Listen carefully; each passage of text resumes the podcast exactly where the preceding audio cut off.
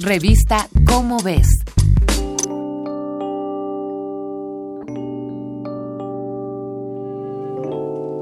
Saber que se puede, querer que se pueda, quitarse los miedos, sacarlos afuera, pintarse la cara, color esperanza. A ver, a ver, espérame tantito. ¿Cuál es el color esperanza? Algunos estudios describen al color verde como un tono relacionado al estado optimista. El rojo siempre está relacionado a la pasión, al amor, mientras el azul y el morado están ligados a la tranquilidad y la creatividad. ¿Cómo nos encantan los colores? Pueden darle nuevos bríos a lugares y personas.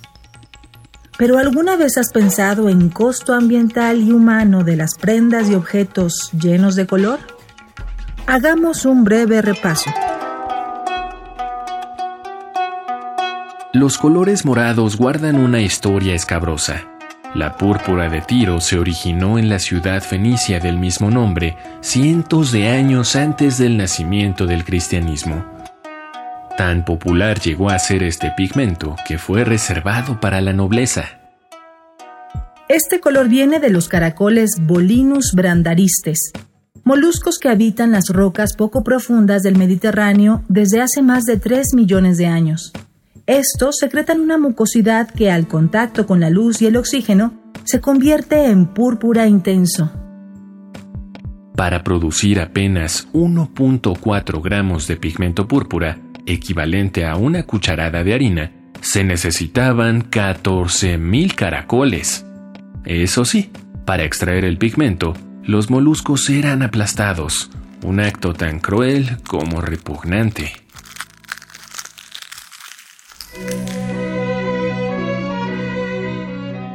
El color rojo en nuestra cultura viene de la grana cochinilla, un insecto parásito del nopal.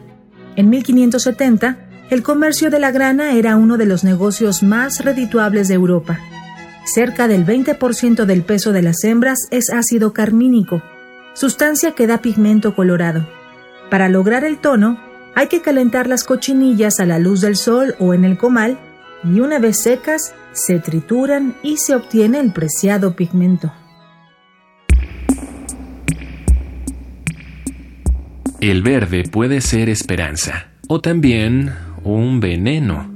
Así le pasó a Carl Wilhelm Scheele, químico alemán que en 1775 inventó el verde de Scheele, tono que coloreó Inglaterra por casi un siglo.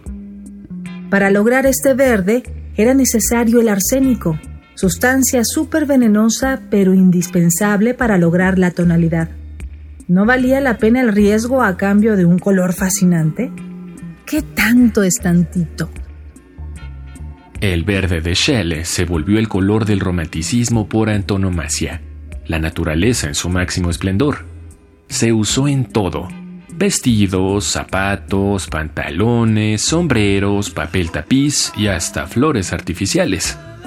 Si alguien vestía una prenda con este pigmento, lo más seguro era que tuviera una leve reacción alérgica, pero si trabajabas en una fábrica coloreando productos, tendrías lo nocivo hasta en las uñas.